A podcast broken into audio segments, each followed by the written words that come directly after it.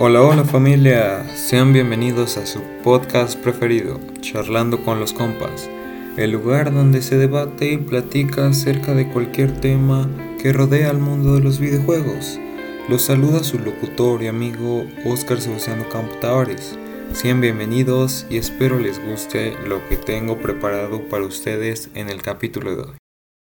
En el programa de hoy vamos a estar hablando acerca del impacto cultural y social que han tenido los videojuegos a lo largo de su historia,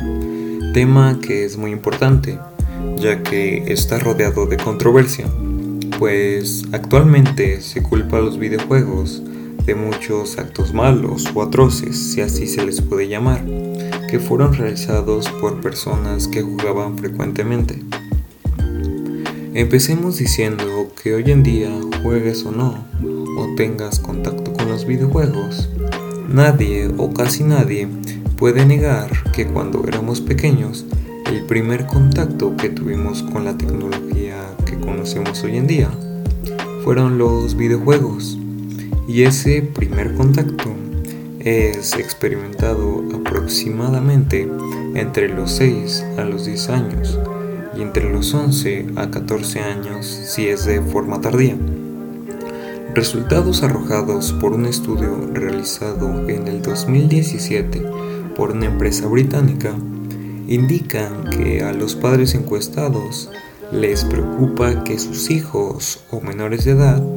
desarrollen una adicción a los videojuegos y como consecuencia sustituyan acciones que enriquecerían su crecimiento tales como salir con sus amigos o socializar, por estar en contacto o por sustituir el contacto con los videojuegos. Sin embargo, esas creencias se pueden desmentir, ya que estos tipos de juegos se pueden jugar en conjunto o en grupo, opción que la mayoría de los jugadores prefieren, aproximadamente un 70%. Es decir, prefieren jugar en grupos para socializar o comunicarse con sus amigos o compañeros, por lo que a pesar de que tal vez no estarían saliendo con sus amigos, por otro lado estarían socializando con su grupo de amigos o compañeros, complementando la interacción con otros chicos de su edad. No obstante lo anterior, me gustaría dejar en claro que si se han presentado casos en donde las personas que juegan videojuegos de manera frecuente pueden llegar a desarrollar un trastorno muy peculiar en torno a los mismos y se puede definir o la definen con la siguiente frase deterioro en el control sobre el juego comparable a las personas que tienen una adicción por apostar y se caracteriza por el incremento de la prioridad del juego o cualquier otra cosa, ya sean intereses personales o actividades de la vida diaria. Ahora, a pesar de lo que te acabo de comentar, los videojuegos también tienen beneficios para las personas que los frecuentan, como por ejemplo el mejoramiento de las habilidades cognitivas, según estudios de la Universidad Neurológica de Ámsterdam, en donde recitan que jugar videojuegos de manera continua, sin llegar a la adicción, puede mejorar las habilidades cognitivas del cerebro, donde podemos encontrar la flexibilidad cognitiva, que es la capacidad de realizar o cambiar entre varias tareas y adaptarse a cada una de ellas de manera asertiva, así como de pensar simultáneamente en varios conceptos, lo que permite adaptar nuestro comportamiento a las situaciones de cada día para llegar a la mejor solución. Aunque este tipo de comportamiento solo se observa en algunos videojuegos, principalmente del género estratégico, donde podemos encontrar a StarCraft, título perteneciente a Blizzard, una desarrolladora de videojuegos. Estos ayudan al cerebro a desarrollarse, dando como resultado más agilidad y desarrollo de un pensamiento estratégico y crítico. Ahora bien, siguiendo con la misma idea, encontramos los videojuegos que pertenecen al género de acción, el cual, al contrario de los juegos de estrategia, pueden tener un efecto negativo sobre el cerebro, específicamente en la plasticidad del hipocampo, ya que según algunos estudios, las personas que recurren a este tipo de juegos reducen la cantidad de materia gris en el hipocampo. Y ustedes se preguntarán, ¿y esto en qué nos afecta?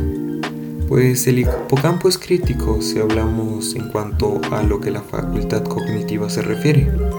ya que este espacio del cerebro controla las capacidades videoespaciales, motoras y auditivas de cada individuo. Por otra parte, dando vuelta a la página, encontramos que los videojuegos son un reflejo puro de la sociedad actual, ya que cada vez son más los grupos que incluyen a este mundo, incluso a los más marginados de la sociedad donde podemos encontrar ejemplos como el de las personas homosexuales, quienes fueron incluidos como personajes protagonistas en videojuegos como The Last of Us, en el que la protagonista es lesbiana, o League of Legends, un juego que también te mencioné en el anterior capítulo,